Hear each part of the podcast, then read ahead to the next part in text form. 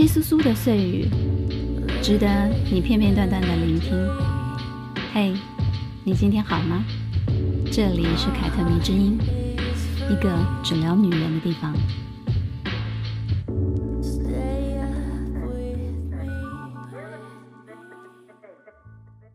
嘿，大家好，我是凯特王，欢迎收听凯特迷之音。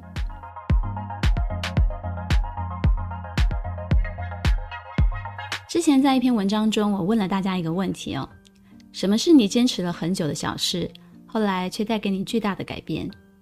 我举了保养做例子，有些人也回复我诸如投资理财、运动、学习语言之类的事情。后来想想，有一件事其实我一直都没有跟大家说过。就是在我的人生中，写作应该是目前坚持最久的小事了，可以追溯到我的国小时期吧。大概是从国小三年级开始的，每周除了写日记之外呢，还有课堂上的作文课。那时每个班级每天都会有国语日报可看，算是小学生的一种报纸。现在说出来真是满满的时代的眼泪，也代表我真的是嗯有点年纪了。可能很多听众或特派员连国语日报是什么都不知道吧？我也记得每学期拿到新的课本的时候，我一定会第一时间把国语课本从头看到尾，像看故事书那样，然后看完就开始翻字典，查那些我不会的新的单字。每天阅读国语日报是我的习惯，尤其是喜欢学生投稿的那个单元。有天我忽然就想，要不我自己也投稿试试看好了。被刊登出来，还能在校长、老师、同学面前朗诵。嗯，是的，就是这么一个虚荣心作祟的理由。我开始每周写一篇作文，然后偷偷的寄到国语日报去。结果，你猜后来怎么了？后来就是直到国小毕业，我的文章从来没有，是从来没有被国语日报选上过。幸好当时我只是偷偷做。没有告诉任何人这件事情，不然就真的还蛮丢脸的。不过这件事却让我发现写文的乐趣，还有我发现自己可能是一个非常有毅力的人，不屈不挠的人。一开始我可能真的就是为了上台朗诵那么一点点的虚荣，但后来坚持下来之后呢，我就养成了每天都要写一点东西的习惯，把自己观察到的生活上的事，或者读书心得，透过自己的文字表达出来。我也不管那些东西有没有人看，只是有时候我自己回头看的时候会有点脸红。年轻的时候，你以为只有成年回头看自己小时候的东西，你才会觉得幼稚。其实不是这样的，成长是一件很微妙的事情。那时候我可能只要回头看自己一年前或者是半年前写的文，就会发现自己已经不那么想了。原来只需要短短的一年，甚至是半年，我就会嫌弃自己那个时候的幼稚。学生时代，我也陆续在校刊发表过一些文章，有散文，有小说，但从来没有想要以文字工作者为我的目标。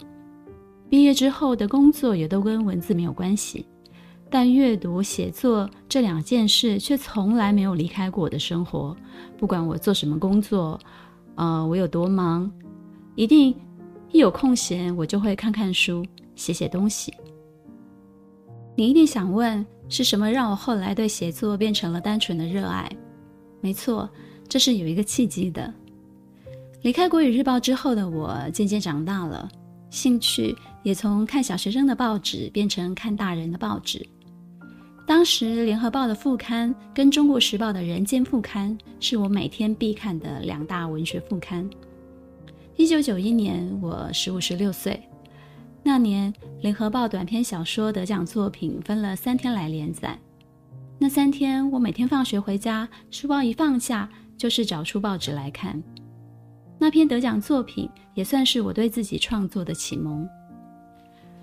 小说名称叫做《童女之舞》，是一九九一年《联合报》短篇小说的首奖，作者叫做曹丽娟。一个在文坛很低调、产量也非常非常少的一个作家，而他所发表过的小说都围绕着一个主题——同志。这对当时才十五、十六岁的青春期的女生来说是很隐晦，但是又非常别致的存在。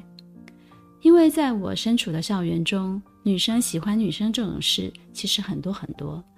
国中时，我的班上就有一位整整小我一岁，但同月同日生的女孩。她练柔道，身材手长脚长的，长相清秀，但性格非常男孩子气。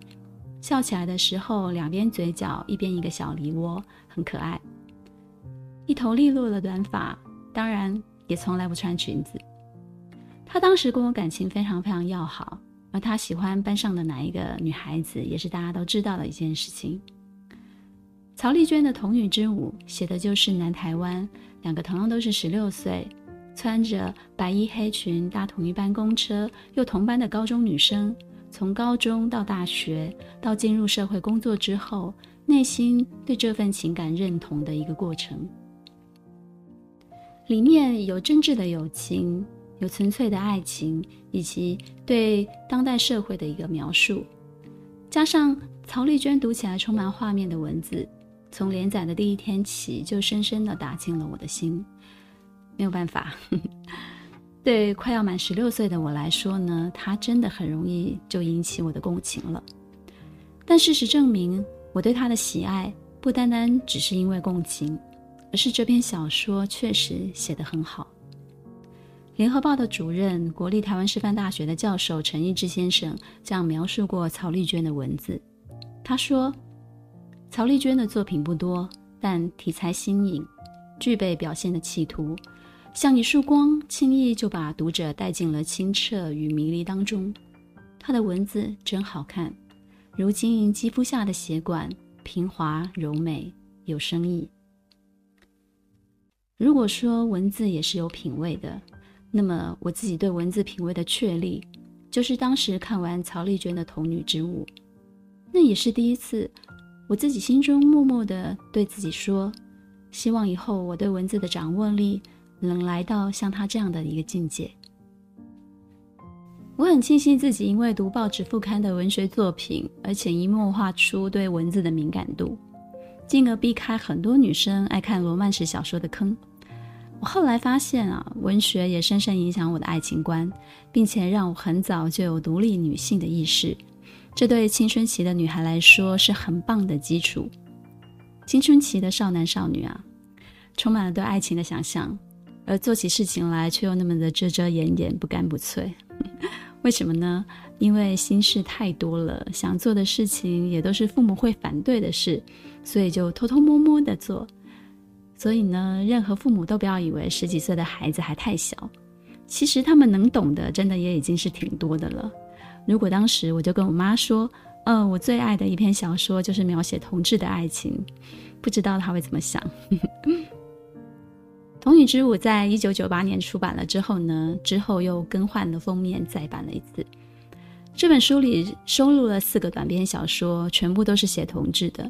而我后来也才知道，在这篇小说还没收录成书之前，很多人都跟我一样，完整保留了1991年连载小说那三天的《联合报》的副刊的报纸，然后把它们放在抽屉里面，直到纸张都泛黄了，把它当做书一样的来收藏。所以1998年书出版了之后呢，一定也很多人跟我一样，非常非常开心。我还记得自己是在台北敦南诚品买下的《童女之舞》，现在想想，台北敦南诚品也是吃时代的眼泪了。那时候呢，我才刚刚上来台北工作，深深觉得离乡背井到大城市打拼，是对一个刚不出校园的人最好的成年礼。我正站在过去跟未来的一个路口上，明明你半年之前还是个学生。但如今已经是要自己负责自己人生的大人了，而手上刚买下的这本书，恰恰就是我的青春。它承载着过去的回忆，承载着那个青涩但是已经可以明白很多很多事的年少的自己。从十几岁的学生时代开始，到现在我已经四十几岁了，算是接触了不少 LGBT 题材的文学或者是电影作品。在这里帮大家做一个小小的科普好了，什么是 LGBT 呢？就是 lesbians 女同性恋者，gays 男同性恋者，bisexuals 双性恋者，transgenders 跨性别者的简称，取他们各自的第一个英文字母所做的缩写。LGBT 也渐渐的已经开始取代了简单的“同志”两个字。作为一个从十几岁就确定自己是异性恋的我来说呢，看这些 LGBT 的文学和电影作品一样会非常感动。其中更不乏很多的优秀作品，善于把故事和时代背景结合起来，在个人的悲欢离合当中呢，同步让我们感受到时代的变迁跟影响。嗯，我随便举个例子吧。像香港作家李碧华的小说改编的电影《霸王别姬》就是很好的一个代表。但我也必须说老实话，不是所有围绕在 LGBT 所展开的作品都是优秀的。但如果它能够感动到你，就表示人类的情感到头来都是一样的，它不会因为你的性取向而有所不同。甚至一个人在青春期开始对性产生好奇，并第一次对自己的性取向做更深一层的剖析跟探索的时候呢，也一定是为了想要确立自己的情感寄托。有些人觉得十几岁的孩子还不能够确定这些，但我恰恰却认为，就是因为我们是十几岁的孩子，才能够更清楚地想要确定这些。因为人生当中没有一个时期像青春期那样了，你满脑子只有喜欢的人，想着他喜不喜欢自己，所以这辈子你可能会爱错人，但是绝对不可能会爱错性别。因此呢，任何担心自己孩子被带偏的家长啊，呵呵，你们真的是听我一句劝吧，请相信自己的孩子好吗？请接纳自己的孩子好吗？让我们回到《童女之舞》这部小说吧。除了它的文字是我喜欢的之外呢，我被它吸引的原因也是充满时间性的。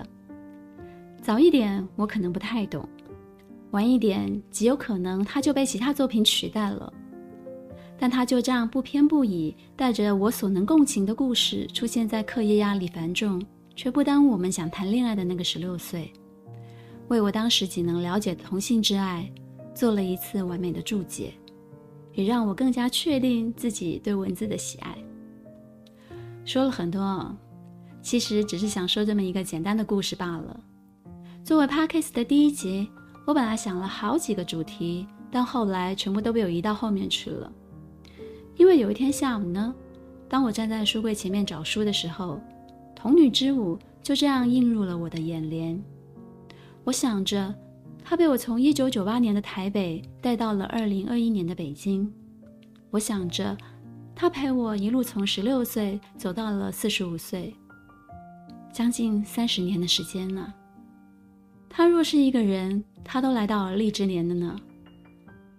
对一个作品如此长情，作为第一集的内容，我觉得更有意义。你们觉得呢？或许在你的生命中。也曾经有过一个改变你的契机，一个故事，只是你从来没有跟谁说起。谢谢你今晚的收听，我是凯特王，凯特迷之音，咱们下次见。